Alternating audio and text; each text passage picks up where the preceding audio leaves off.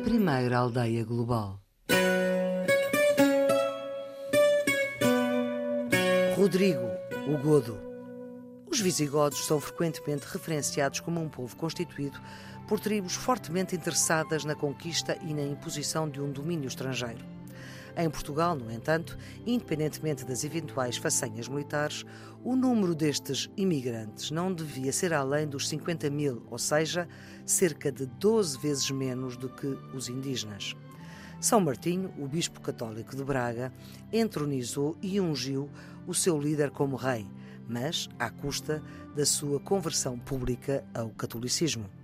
Em 710, o rei visigodo, na altura Vitiza, terá sido assassinado, pelo menos aparentemente, pelos filhos mais novos de alguns membros da nobreza, que se recusaram a aceitar como sucessor no trono o seu filho primogênito, Ágila, aclamando em alternativa um dos seus pares, Rodrigo. A igreja de São Miguel do Fetal é a mais antiga de Viseu e no seu interior repousa Rodrigo, o último rei Godon. O retábulo do altar-mor é vistoso, em talha dourada, em contraposição à frieza do granito do túmulo descrito pelo historiador João Fonseca Ferreira. Tem uma inscrição de sui que diz que aqui está sepultado Rodrigo, último rei dos godos. Seguindo a lenda que se mistura com a história, depois da Batalha de Guadalete, em 711, o rei Rodrigo foi vencido e terá vindo a subir, digamos assim, a península, não é? a subir até, até a zona de Salamanca, até ali a zona Penha Franca, onde esteve escondido, e depois veio para Viseu, onde eles São Miguel de Fetal, é assim que se chama aquela zona, terá se escondido numa gruta Estamos no século VIII e é mais ou menos nesta altura que foi construída a igreja. No entanto, foi profundamente reformulada no século XVIII e talvez nesta altura tenha fugido a serpente.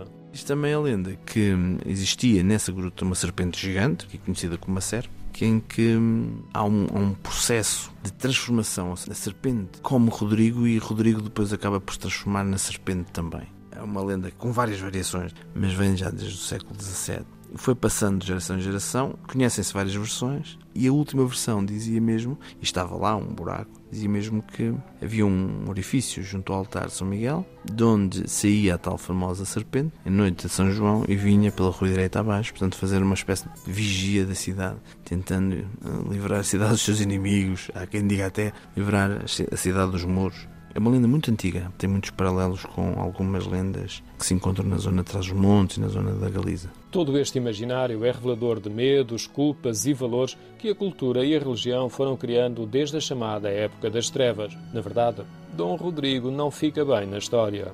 Este rei Rodrigo o último rei visigodo, não é? Ele não chegou ao poder por uh, transmissão direta de linhagem.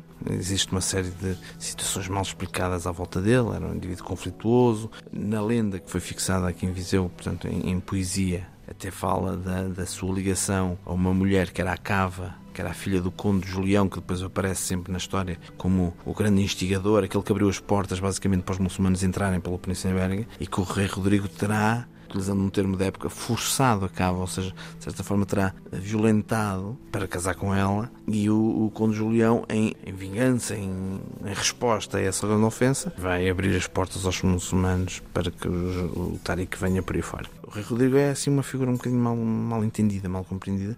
Em 711, o general Tariq fez deslocar para a península 7 mil soldados, que desembarcaram no rochedo que ficou a ser conhecido pelo nome desse comandante norte-africano, Gibraltar, Jabal Tariq.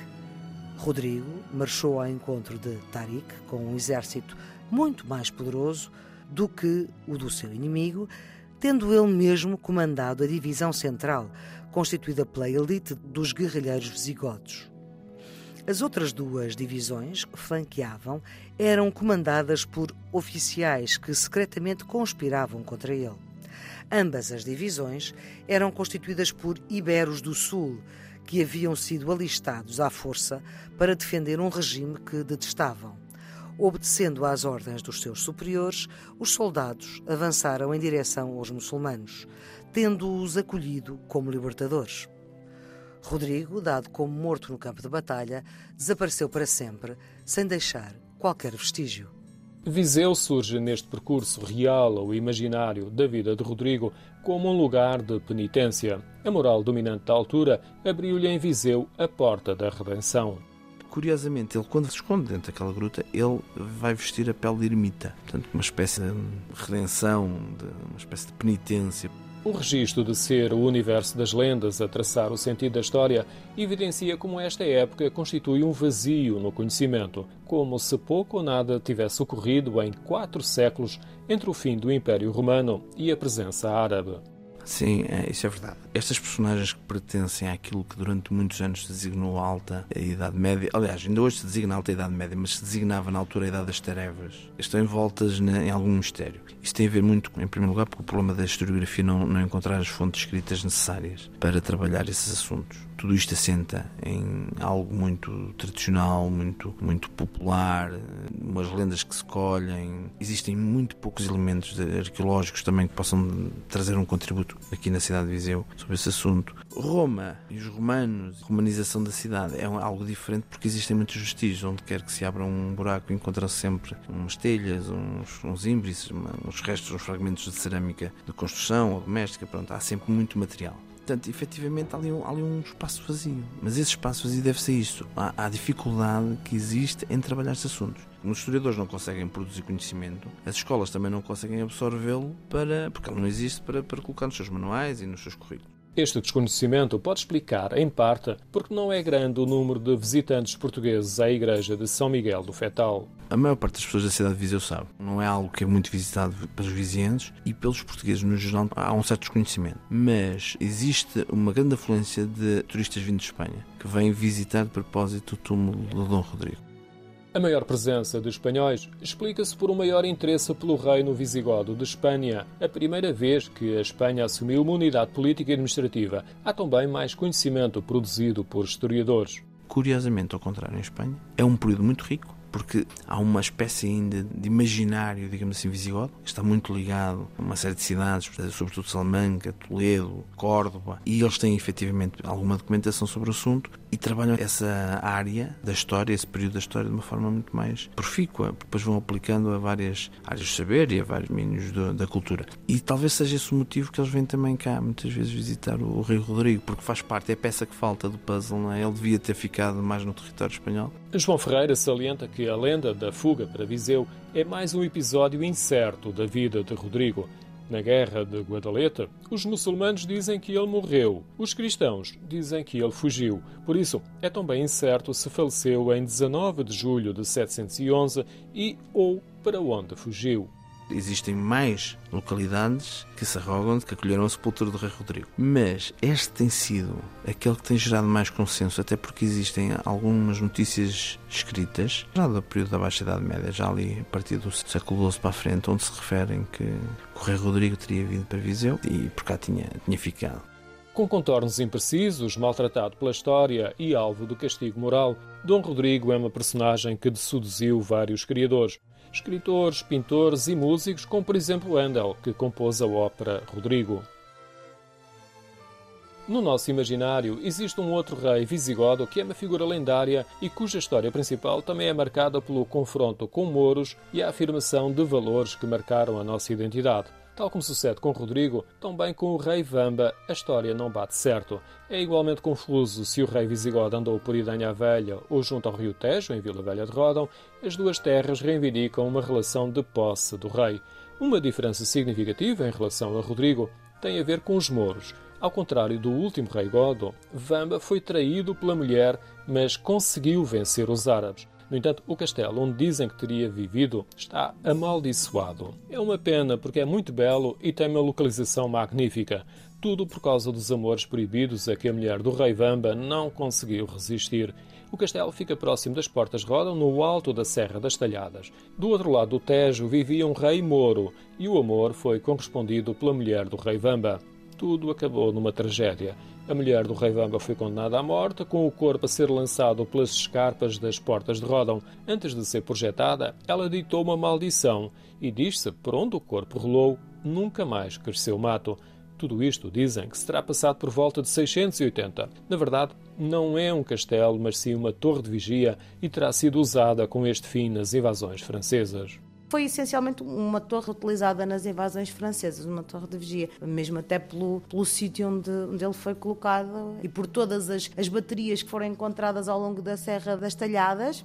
Ana Silva, técnica de turismo, refere ainda que há um percurso pedestre que acompanha estas baterias utilizadas pelos soldados no decorrer das invasões. A torre tem dois pisos, estava amuralhada e com formato retangular. A porta era num nível superior e tem gravada a cruz dos Templários. Esta porta tem uma vista magnífica para o Tejo. O rio serpenteia a serra, observa-se o voo de alguns grifos que têm aqui uma colónia, as escarpas das portas Rodão e um pouco mais longe a ponte rodoviária muito próxima de Vila Velha de Rodão.